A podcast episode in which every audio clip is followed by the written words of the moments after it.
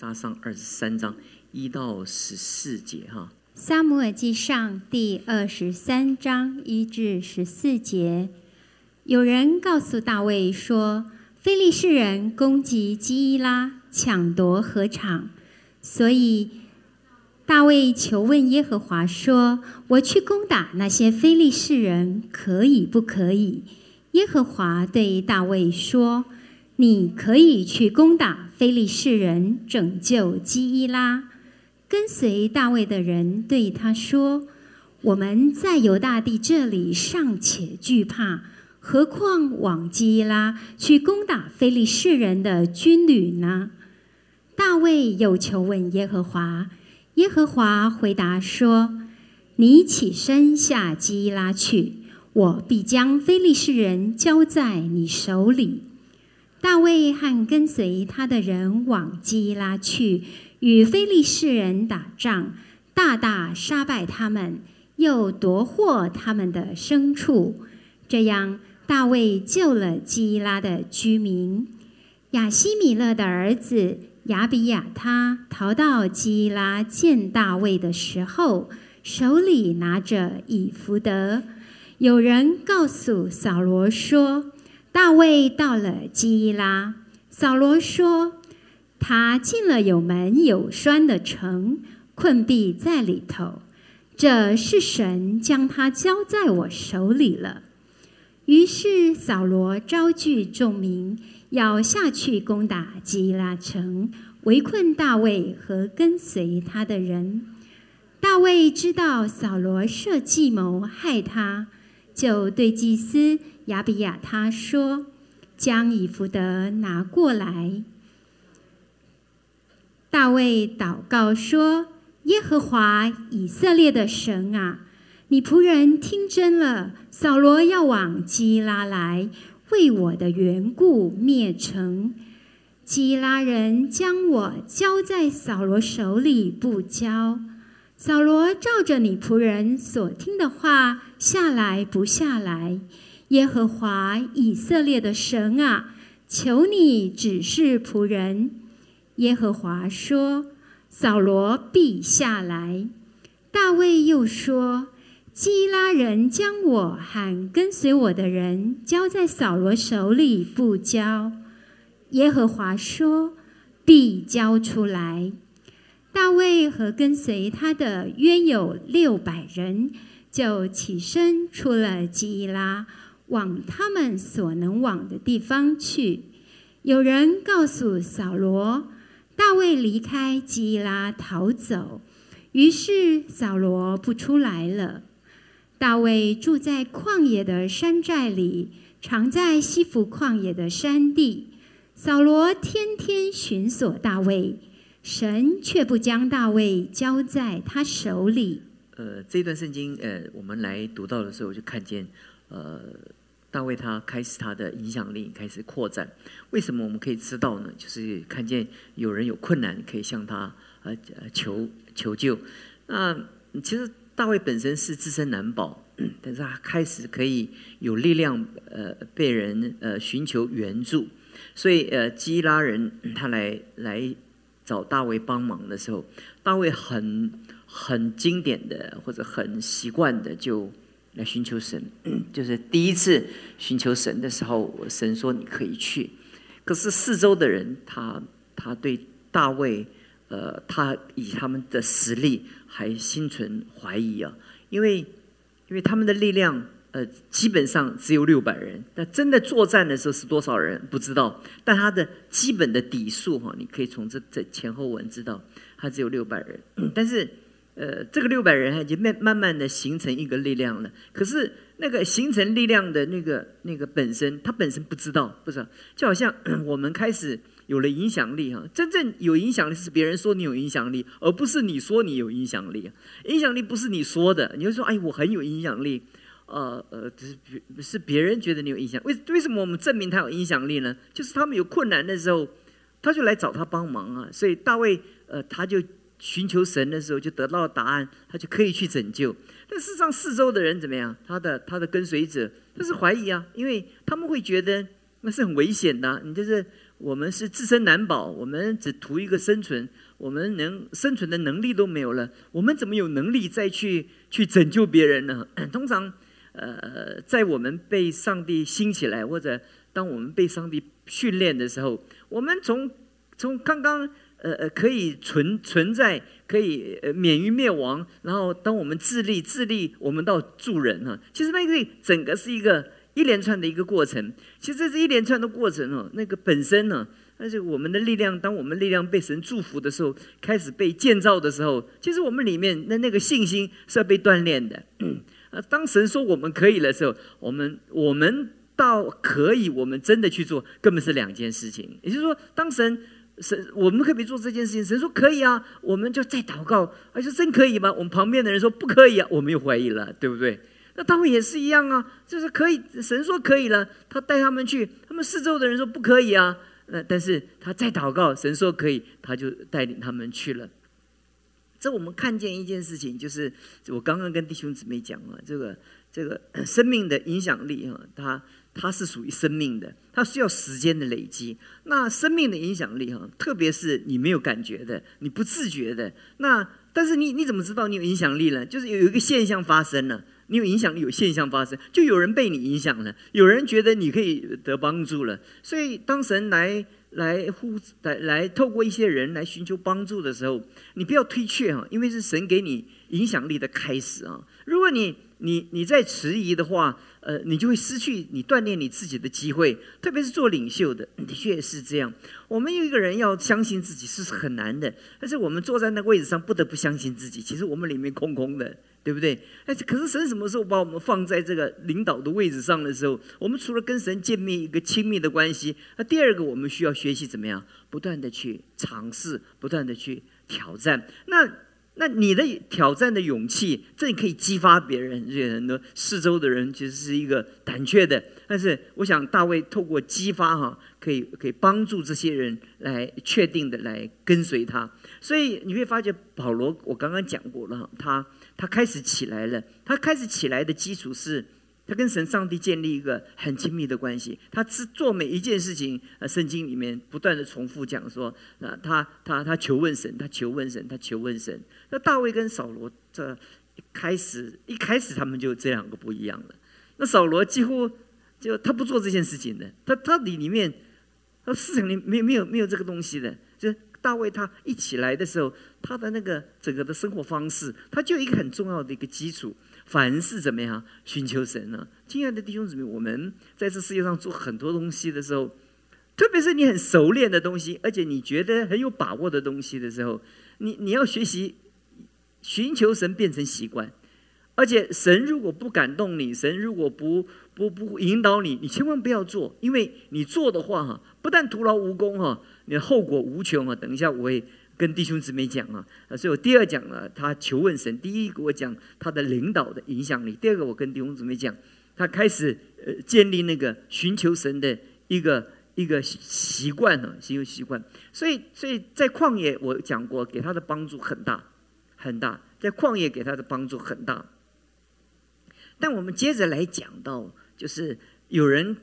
告诉扫罗说：“大卫到了基拉，你会发觉一件事情，他那一次屠杀了祭司，一群祭司。圣经里面讲到，一共总数有有八十五个人的，所以呃，那个那个那个屠杀有没有用处？有用处啊！从此以后就有很多人告密了，因为你知道，人不告密就自己没命，所以你知道那个那个情况已经改变了，因为。”那扫罗已经改变了一个，扫罗杀了祭司。那个祭司对以色列人来讲，这是太可怕了。以色列人他们杀人是一件事情，他们杀祭司就等等于就等等于怎么讲呢？就是等于。等于推翻了整个以色列人的整个基本的传统，就好像好像你你人民你要杀官吏的话，那那就视同造反了，就是把整个整个的那个那个那个神在以色列国所建立的那个法则全部推翻了啊！人家知道扫罗已经把全部都推翻了，所以他已经不讲仁不讲义了，呃，什么都不讲了，所以这个时候人就开始求自保。亲爱的弟兄姊妹，人在。平和的时候，人有人性，他会觉得呃困穷困的人，呃很可怜或者软弱的人，我们需要扶持，这是在平和的时候。可是当在危急的时候，人自保都不顾的时候，人这个人的本性就出来了。所以到第七节的时候，就发觉就跟告密的一个一个一个从后面就陆续的出来了。因为就理解一件事情，就是就是人人人性啊，在这个关键的时候，是是是你你会觉得很不可思议。基拉人受恩于大卫，可问一个问题：如果你是大卫，你会什么感觉？那那我救了你们，你们卖了我，就是其实呃，扫罗下来是要围城要屠城，对不对？那你想看看，他们要大卫救他，大卫救了他们，但是扫罗要杀他们，那弄了个半天呢。他们叫他们请扫罗来救，请大卫来救他们的时候，他们为了保命，对不对？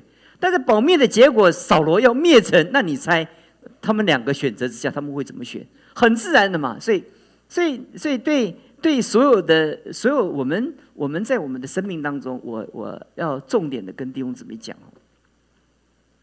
我们做很多东西，做很多事情的时候，我们很少从对方的立场想对方的困难，所以大卫摸摸鼻子就怎么样，就脚底抹油怎么样，就跑掉了，对不对？就是很简单，也没有讲。那那我们深，我们仔细的去探索，呃。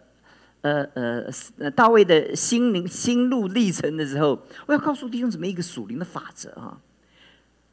救基拉人是上帝的差遣，对不对？是不是？是上帝的差遣。那你去以前是上帝的差遣，所以救了也是上帝的事情，对不对？有没有功劳？有没有功劳？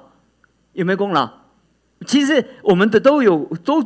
都理性说觉得没有功劳，但理性我们做了一件事都有功劳，对不对？我们做一件事情是上帝感动我们，上帝呼召我们做一件事情，但我们的人性的本质里面都是那个功劳的那种、那种，就是有恩于人的那那种、那种、那种心态，很正常嘛，对不对？我我你有困难我帮你，那那我帮你之后，那多少想这是一个我我的 deposit 我的存款，对不对？有一天你还我，对不对？就是。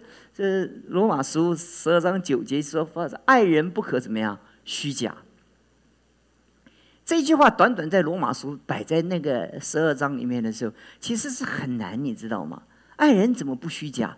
其实我们里面就是交易，对不对？我们连连帮助别人也是一种交易。我们把我们的把我们的利益放在人的身上啊，期待有一天别人来来回回馈我们。那。为什么我我讲哈，我们不自觉的有这样的心态？为什么当有一旦别人不照我们所期待所做的时候，我们会对曾经对他的付出，我们觉得失望，对不对？所以，如果你有恩于人，就别人不照着你的期待回应你的时候，你有伤害，就证明你原初所做的这件事情本身就是一种交易。我我不晓得弟兄姊妹理不理解我的跟弟兄姊妹推导的那个逻辑。很多时候我们在我们生命中，我们 我们我们会对别人好，我们会付出很多给别人。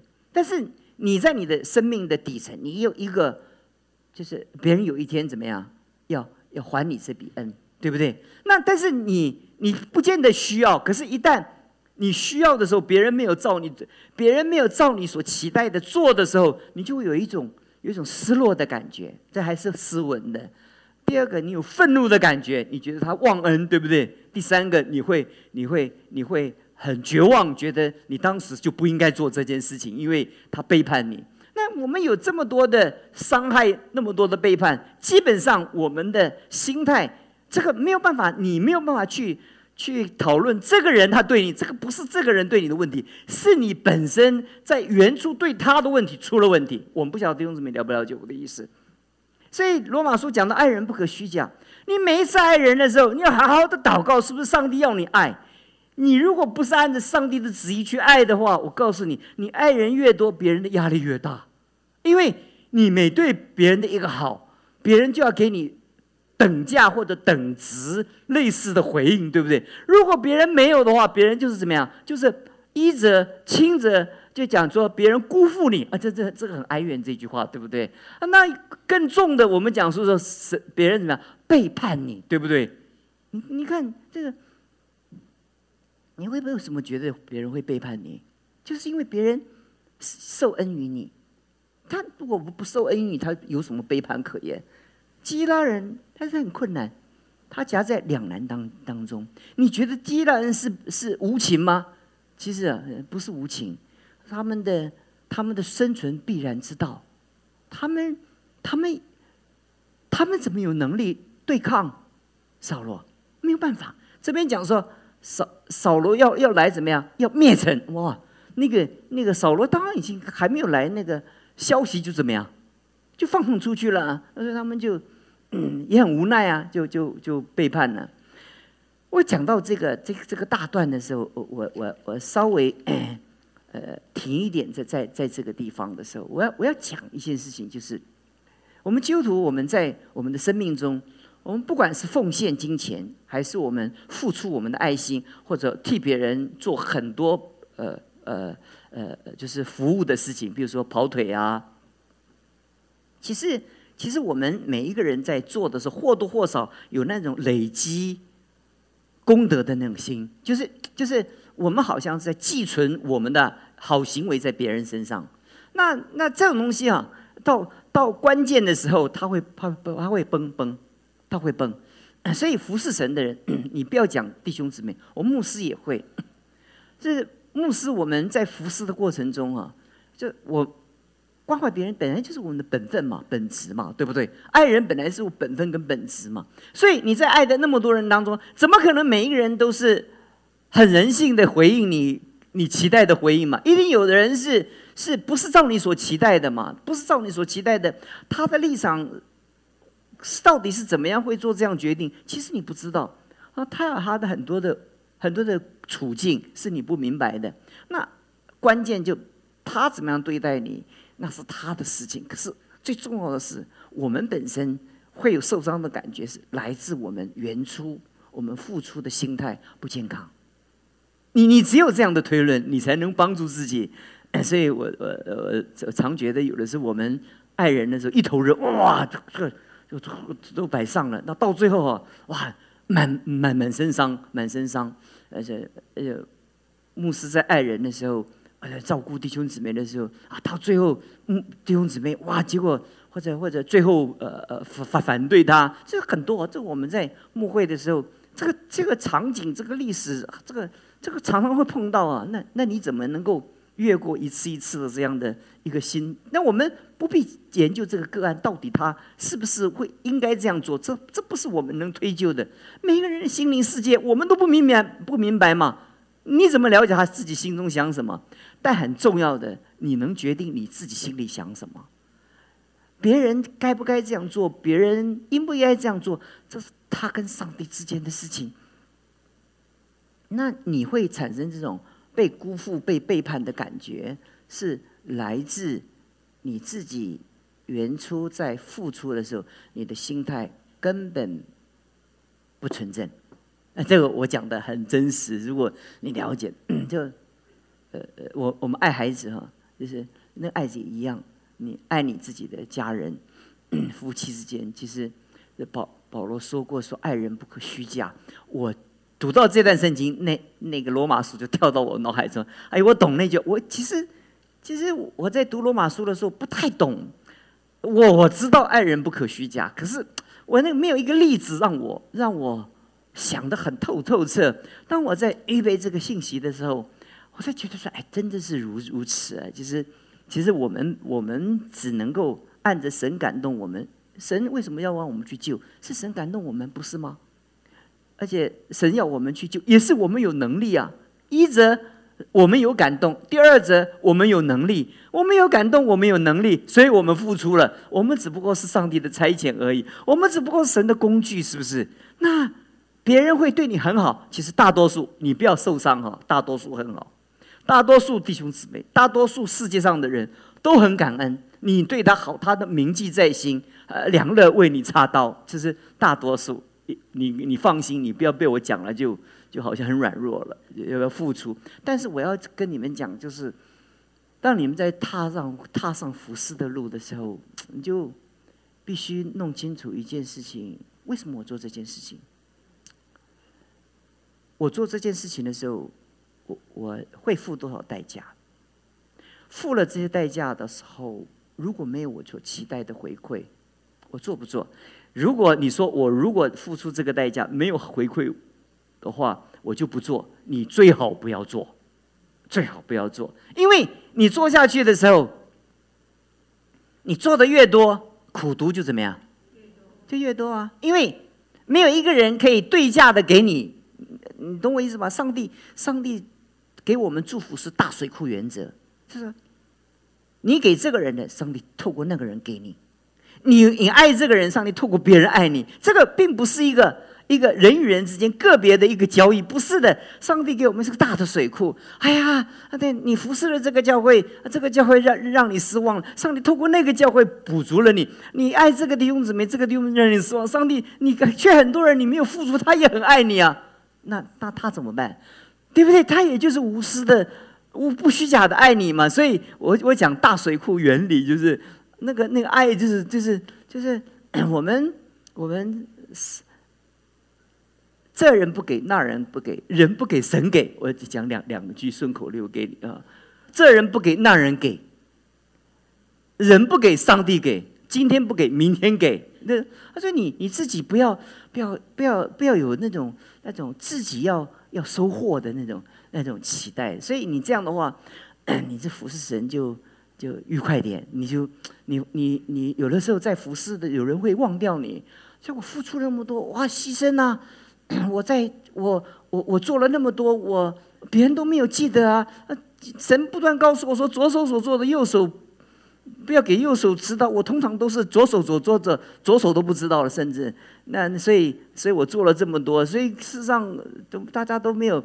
照我所付出的来来对待我们，其实弟兄姊妹，你就记住大水库原理。我就今天分享到这里，你就知道，你放心啊，上帝是活的，而且他的那个上帝那个 capacity 那个总恩典的总能量，那是够用的，你知道吗？那个那个呃，这个水库没水，那个水库有水，这边不下雨，那边下雨，懂我意思吗？那可是都是上帝的一个土壤，所以你就放心好了，所以。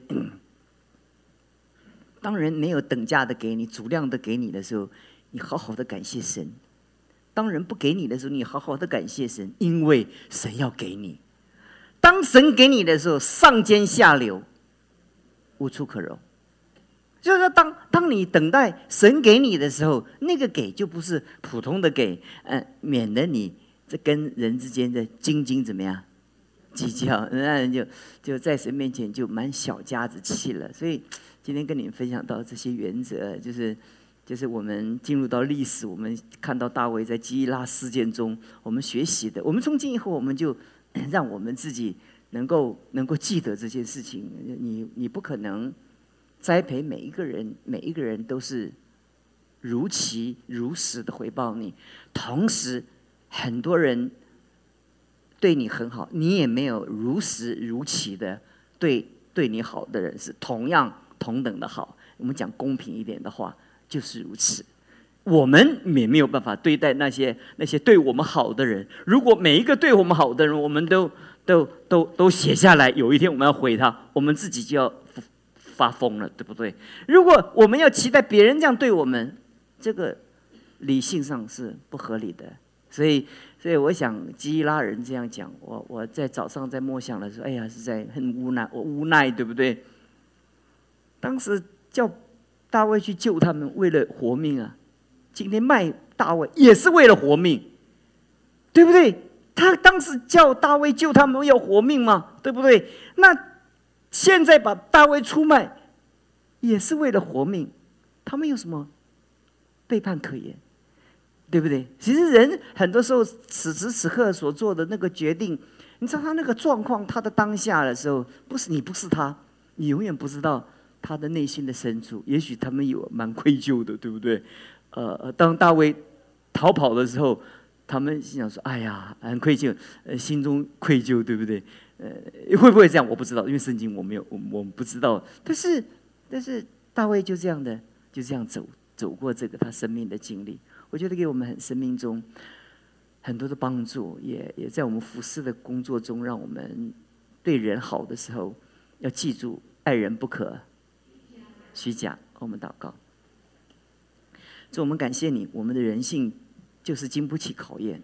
我们人在我们的生命中，仿佛我们做了许多的好事，其实我们好像一像一般宗教一样，我们在做功德。我们总希望我们所做的这些好事能够有好的回馈，我们有好的回应，最好呃呃能够百倍收成。那主，我们在你面前，我们说，我们真的明白赐恩的是你，引引导我们蒙福的也是你。我们谢谢你，你给我们明白了这个真理，透亮了我们的心，好叫我们在世界上，我们来学习爱人，我们就真实。我们我们被辜负，我们也没有怨言，因为我们知道，因为你给我们恩典，是你差遣我们所做的这一切。谢谢你。你必成为我们最大的祝福，奉耶稣基督的名求。